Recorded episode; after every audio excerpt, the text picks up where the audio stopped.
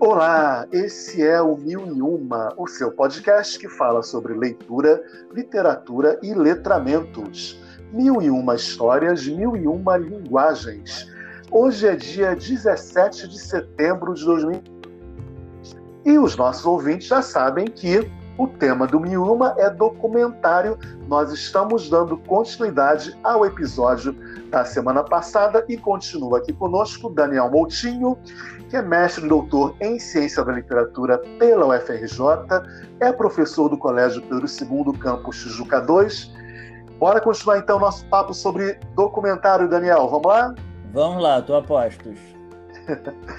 então, Daniel, é, eu queria começar é, pegando uma frase do Bill Nichols, né, que é um um teórico americano que chega a dizer que todo filme é documentário. É uma afirmação meio polêmica, né? É... O que, que você acha disso? É, eu acho uma afirmação bastante problemática.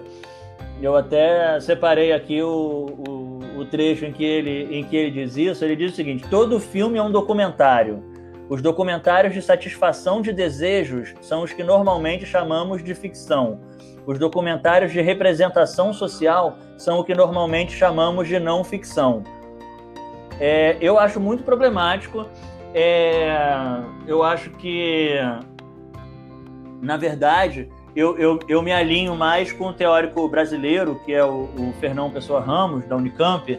É, ele diz que o documentário é um, um texto, né, um, é uma obra cinematográfica que sobre o mundo em que vivemos.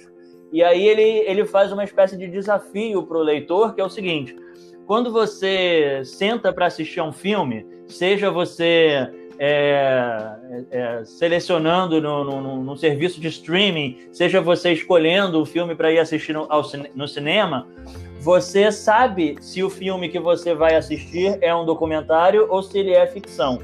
Embora a, a fronteira entre os dois não seja muito clara, a gente consegue identificar o que é um e o que é outro. O problema é que o Bill Nichols fala que o que a gente chama de ficção é um documentário de satisfação de desejos. Ora, assistir a um, a um documentário propriamente dito não poderia ser a satisfação de um desejo? Você não pode ter o desejo de assistir a um documentário? Né? Fica parecendo que o cinema de ficção tem uma função de, de lazer de, de, de, de, puro entretenimento, enquanto o cinema documentário seria de representação social, de ser uma crítica, quando na verdade você tem obras de ficção que fazem representação social, né, que fazem crítica social, e você tem é, documentários que são esteticamente muito agradáveis, muito gostosos de assistir. Então, é, eu acho que esse não é o caminho para diferenciá-los, muito menos dizer que um filme de, de ficção é uma forma de documentário. Eu acho que o que ele quer chamar a atenção é que os dois tipos de texto, os dois tipos de filme, possuem os mesmos pressupostos, né? que é a imagem filmada né, a construção em torno de um personagem ou grupos de personagens, um grupo de personagens e, e a questão da edição. E a questão da edição, né? Mas, por exemplo, você tem é, textos escritos que são formados por palavras que formam frases e que formam parágrafos. Ora, esse texto pode ser um romance ou ele pode ser uma reportagem. E a gente não diz que todo romance é uma reportagem ou toda reportagem é um romance. Né? Então eu acho que ele não, não ajuda muito em, em, com, com esse tipo de definição, não. Ele ajuda mais quando ele, quando ele fala, faz a distinção na tipologia dos documentários ou em outros pontos da teoria dele que, que eu acho que avançam mais do que essa. Quer dizer, então existe uma fronteira né, entre os gêneros, é isso? existe uma fronteira muito problemática, né? É, porque você tem filmes que se estruturam como documentários, mas que são obras ficcionais. Existe um exemplo é, é, paradigmático disso, que é o Zelig, do Woody Allen, né? É, que tem toda uma linguagem típica do documentário e é um personagem ficcional, né? E na verdade não só um personagem ficcional, como um personagem absolutamente inverossímil porque é uma pessoa que se transforma, né, muda de personalidade dependendo do ambiente em que ele está. Agora, toda a graça do filme passa de você identificar o modo de anunciar do filme é, como se fosse um documentário, inclusive a narração em off. Então, existem elementos que classicamente nós identificamos como típicos do documentário e que são diferentes da ficção. Embora é, é, a gente deve seguir aqui o, o, Humberto Eco quando diz assim: não existem é, elementos textuais propriamente para dizer que um texto é ficcional. Também não existem é, elementos textuais intrínsecos ali que a gente possa dizer que sejam específicos do documentário. É, pois é, aí eu queria justamente aproveitar o que a gente conversou no episódio passado, né? Quando estava falando do, justamente do letramento do comentário, né? E pensar nisso é, no, no leitor em formação, né? No leitor é, de documentários em formação, no, no, adolescente, né? No jovem. Como é que ele consegue, então, é, justamente fazer essa diferenciação. E parece esse exemplo que você pegou, né, do, do Zelig e do Jarre, né? Um espectador mais ingênuo, digamos assim, é, vai cair no jogo do cineasta, né? Sim. É, retomando de novo, então, o, o Humberto Eco, né, que fala que toda obra supõe uma, uma, uma espécie de enciclopédia do leitor, né? Ela joga com os conhecimentos prévios que o leitor deve ter. No caso do, do Zelig, ele certamente é, joga com um conhecimento prévio do, do, espectador sobre a estética do documentário e vai perceber que o Leonard Zelig é um personagem de ficção, mas que o filme segue uma enunciação típica do documentário. Né? Ele, ele supõe, sim, um, uma espécie de, de conhecimento prévio. Um autor que faz isso com muita habilidade aqui no Brasil é o Jorge Furtado que dirigiu nos anos 80 um filme que fez um sucesso imenso, inclusive nas nossas escolas, que é o Ilha das Flores, que também tem um modo de anunciação documentário bem pouco convencional, mas, sobretudo, um curta-metragem que eu recomendo muito para quem quiser entrar nessa discussão, que tem disponível no YouTube e que se chama O Sanduíche. O Sanduíche é um curta-metragem, é um filme de 12 ou 13 minutos, que, que joga com essa ambiguidade entre a enunciação do documentário e da ficção que é, é, é uma discussão muito legal, assim, porque ele mostra que o que parece ser ficção, na verdade, pode ser um documentário, e o que te parece ser um documentário pode ser uma ficção. É, gente, o Daniel acabou de citar aqui o Ilha das Flores, né? E eu estou me perguntando assim, nossa, como é que eu não não pensei nele, né? Para indicar, porque é, eu acho que foi um dos filmes mais impactantes que eu assisti é, na minha vida e é um curta, né? Um filme pequeno, né? E que é, é absolutamente revolucionário para a época também, né? Bastante, bastante revolucionário, porque justamente porque na época essa essa ele tem a voz em off, né? A voz em off na tradição do documentário é aquela que enuncia as verdades do filme, mas essa enunciação em off da Ilha das Flores é uma enunciação com uma certa ironia, né? É, mas uma ironia amarga. Então o, o, o espectador ele está sempre ali numa espécie de indecisão sobre, afinal, qual é dessa voz, né? O que, que ele está querendo mostrar ali. E, e, como argumenta o Fernão Pessoa Ramos, a gente pode identificar que é um documentário pouco convencional, mas eu nunca vi ninguém dizer assim, não, não, Ilha das Flores não é um documentário. Não, ele é um documentário, né? Uhum. Que, justamente que é, é, problematiza essas, essas fronteiras. E é, convenhamos, né, as obras que problematizam as fronteiras entre os gêneros textuais costumam ser as mais interessantes. É, pois é, porque ele pega o modelo do documentário educativo, mas essa voz é uma voz irônica em alguns momentos, né? Então é uma subversão esplêndida do, do que a gente tinha posto. É muito bacana. É, ele, ele é, é irônica e ao mesmo tempo com um tema muito grave, né? Com um tema muito sério.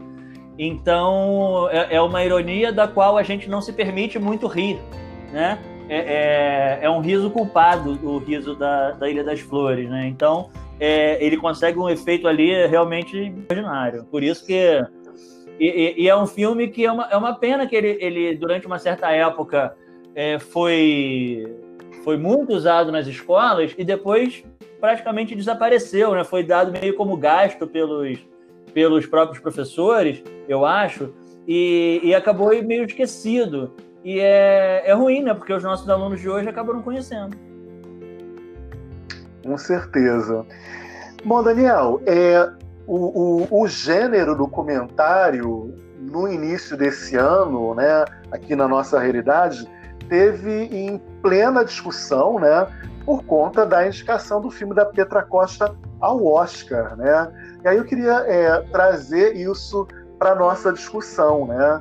É, é um gênero que, é, em geral, é, não aparece né, no bate-papo de bar, mas foi fruto de amplas discussões é, há alguns meses. Né? Enfim, como é que você viu essa toda essa celeuma em torno do Democracia em Vertigem?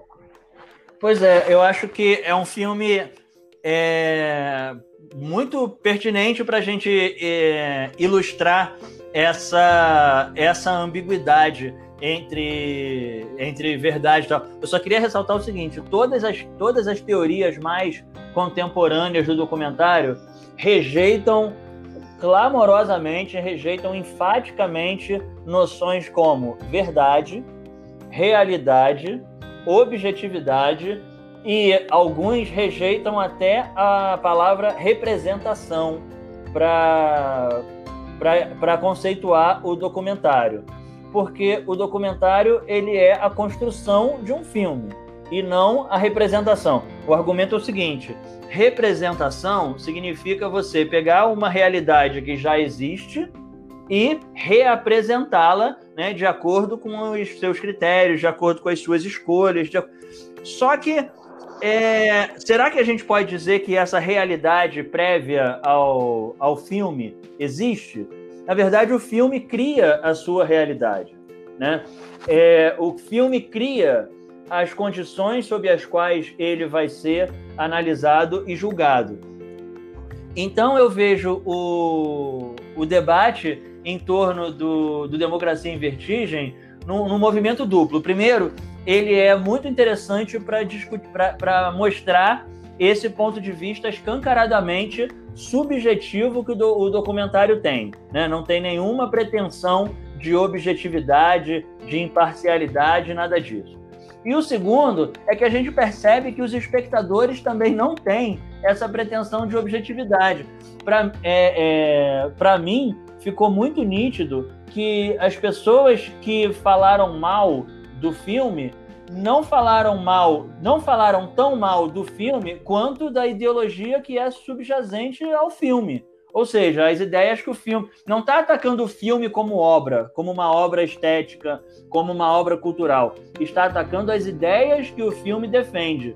E, ao mesmo tempo, as, as pessoas que defenderam o filme de maneira mais exaltada e mais enfática também não estavam, não pareciam muito preocupadas em analisar os méritos do filme enquanto filme, e sim defender as ideias que a, a diretora estava ali. Então ela se tornou uma representante da, da, da, da parte da sociedade brasileira né, que condenou o impeachment, que usou o, o, o, o discurso de golpe para falar do impeachment em 2016 e tudo mais. Enquanto o, o, lado oposto, né, dentro dessa polarização é, é, surreal que tomou a, a sociedade brasileira, também estava muito pouco preocupada em atacar os, os eventuais defeitos que o filme vem a ter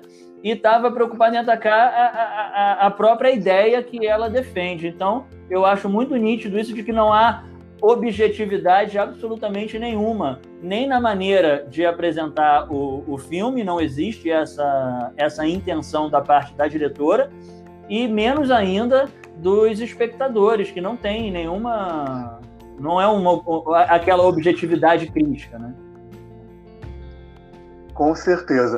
Eu vou confessar a vocês e aos ouvintes também que eu não assisti ao documentário da Petra Costa porque eu pensei assim, nossa, eu não quero sofrer tudo aquilo de novo, né? Porque aquilo, aquele, todo aquele processo para mim foi muito sofrido, aquele domingo medonho, né? Em que é, as pessoas passaram na frente da televisão vendo é, a votação na Câmara dos Deputados foi um dia que eu optei por viajar e ficar longe, distante de tudo, porque eu não queria nem ver, né? Porque a gente já previa é, o que iria acontecer. E aí, quando o documentário da Petra Costa né, foi anunciado, né, veio a indicação Oscar, é, ao mesmo tempo que eu fiquei interessado, né, entusiasmado, é, me veio é, à mente e falei, não, cara, não quero passar por aquilo tudo de novo, né, ver aquilo tudo, que o Brasil passou, né, que a sociedade passou, e optei por não assistir ao Democracia em Vertigem.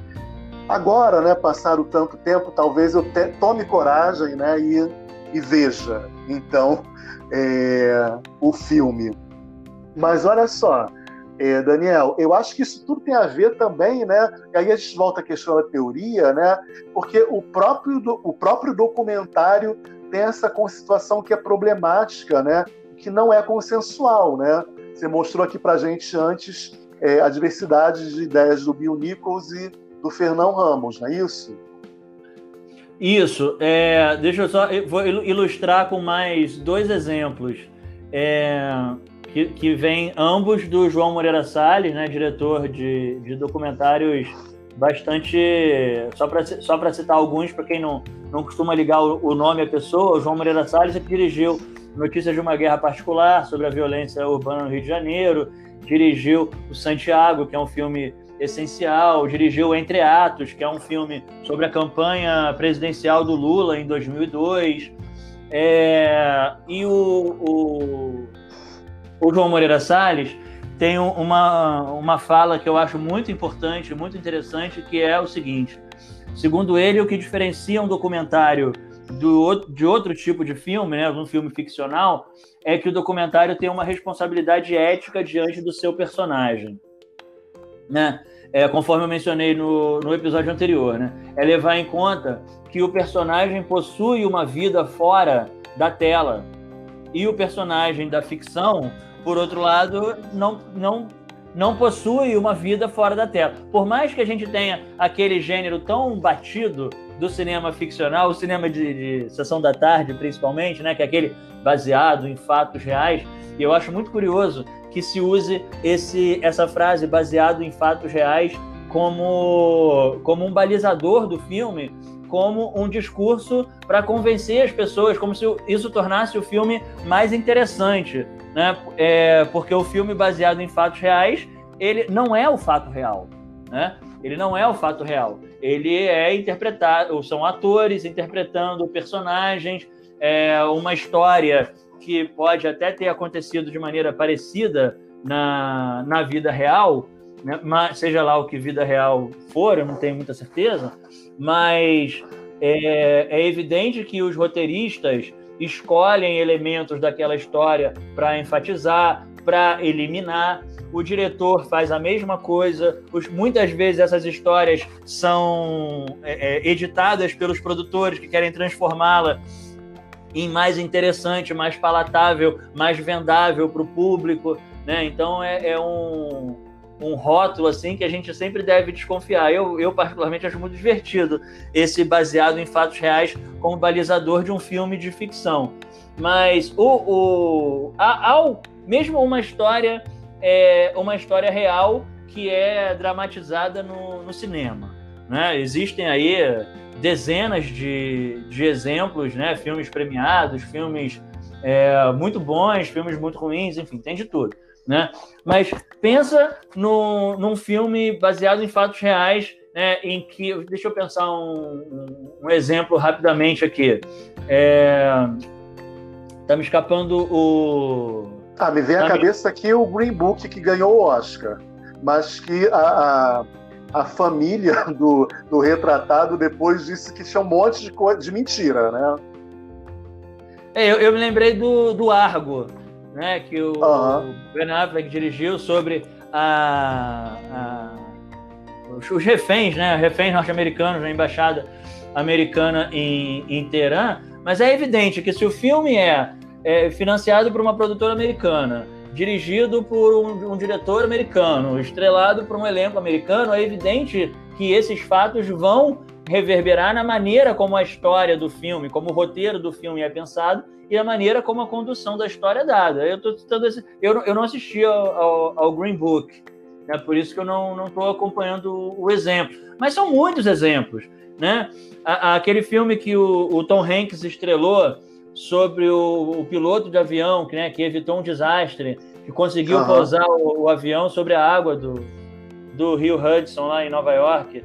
Eu, me escapou o nome do filme agora. É claro que o filme vai querer retratar o, o, o personagem como heróico, né? como o, o, o, piloto que realizou um feito extraordinário e salvou a vida de 150 pessoas. O que possivelmente é verdade, né? Mas será que naquela dimensão ou daquela forma, né? Porque não existia um diretor e uma equipe de filmagem dentro da cabine é, é, no voo para registrar. Enfim, os exemplos são muitos.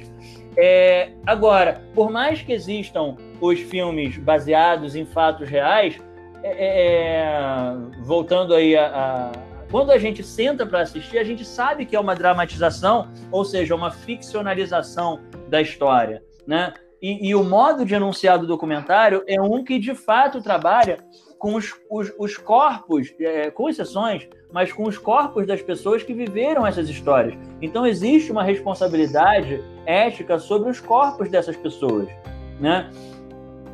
Por outro lado, a gente não pode ser ingênuo e achar que o documentário então não possui encenação né, que na, na, na, teoria do cinema é registrada por um termo em francês, né, que é mise-en-scène. É claro que o documentário tem uh, mise-en-scène. Né? É claro que ele tem ali o cálculo de luz, o cálculo do ângulo em que o personagem vai ser filmado, de acordo o qual é o, o, o, o tipo de lente, o tipo de filtro de lente que o diretor vai usar, enfim, como é que ele vai construir a sua imagem.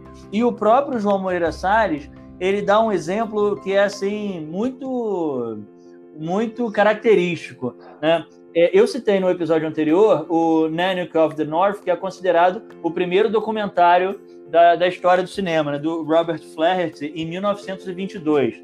Pois bem, o filme foi lançado em 1922. Décadas depois, e o Flaherty fez outros documentários é, etnográficos posteriormente. Décadas depois, foi publicado o diário do Flaherty, em que ele conta detalhes sobre a produção do Nanook. Na verdade, o, o, o corpo que nós vemos no filme não é do Nanook, é de um Inuit chamado Alarialak. Ele é, um, é, é, é interpretado por um outro Inuit. É, no, no, filme tem uma cena muito célebre que é da caça com arpão. Eles caçam uma foca com arpão. Ora, na época da filmagem, os Inuits não caçavam mais com arpão e levou o, o, o, o rapaz, o Alari Alak, levou uma semana para aprender a manejar o arpão para poder fazer a cena no filme. Existe um, um, documentário inglês que é importante na, na história do cinema, chamado Night. É, acho que é Night Train. É sobre o trem dos Correios. É um documentário educativo sobre o trem dos Correios. Ele se passa num, num trem postal e na época não existia tecnologia suficiente para você filmar dentro de um vagão do trem, não tinha luz suficiente. Então eles filmaram num vagão cenográfico. E isso é conhecido na história do cinema. O João Moreira Salles levanta o seguinte debate. É, hoje em dia, a gente, a gente é, detém essas informações com alguma tranquilidade. Mas será que o público do documentário lá nos anos 20, lá nos anos 30 do século passado, não se sentiria atraído diante de uma informação como essa? Né?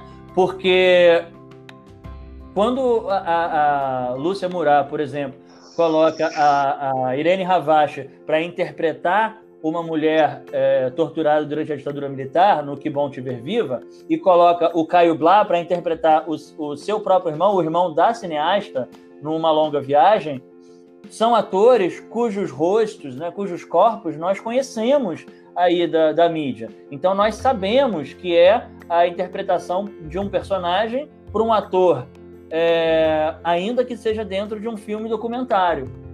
Mas quando você não detém essa informação, isso pode passar para o público como uma traição, né?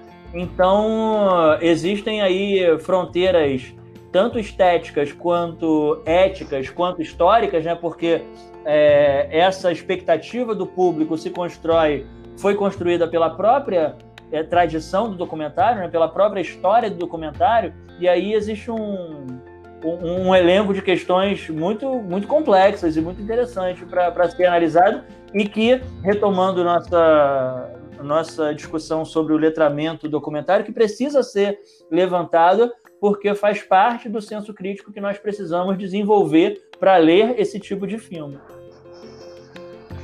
Maravilha, Daniel. Bom, em todos os nossos episódios aqui, a gente sempre termina com uma pergunta, né? Que é qual foi seu livro da quarentena? Então, Daniel, eu faço a mesma pergunta a você Estamos em setembro, né? Já em meados de setembro. E qual foi o seu livro da quarentena?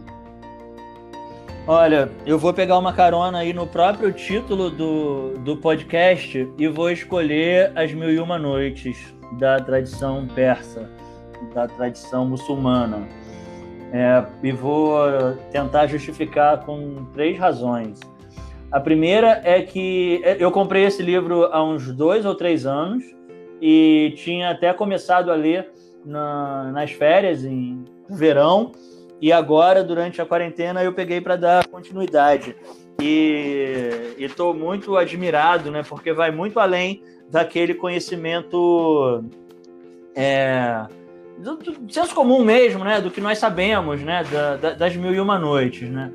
Primeiro, porque eu acho a, a, a personagem Sherazade é uma metáfora extraordinária da nossa necessidade humana, da nossa necessidade de contar histórias, porque ela personifica né, é, a, a, a, ideia de contar histórias para não morrer. Né? Mais do que uma metáfora, ela é uma personificação da ideia de, da necessidade de contar histórias para não morrer. Isso é de um, de um peso né, muito grande para mim.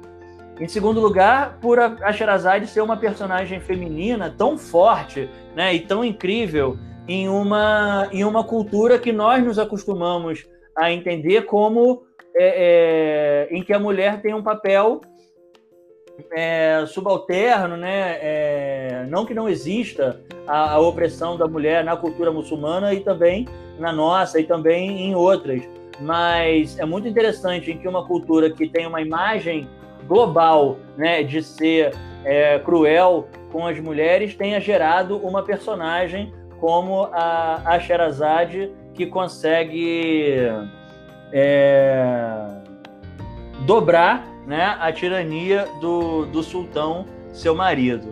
E em terceiro lugar, porque existem é, algumas histórias da, das Mil e Uma Noites e que fazem parte do, do imaginário ocidental, né? É, principalmente por meio dos, dos, dos, filmes de Hollywood, como Aladdin, Alibaba, os 40 Ladrões e tal.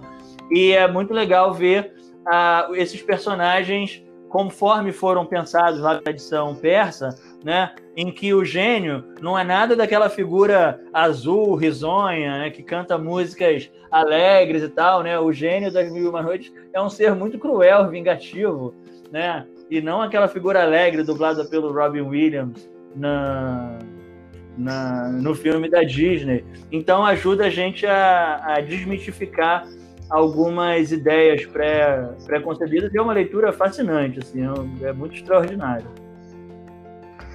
Pois é, pessoal. Então, para os nossos ouvintes, a gente tem uma edição de 2015 a 2016, não me engano, se eu não me engano, né, que é da editora Biblioteca Azul, uma edição super bonita das Mil e Uma Noites em quatro volumes, né?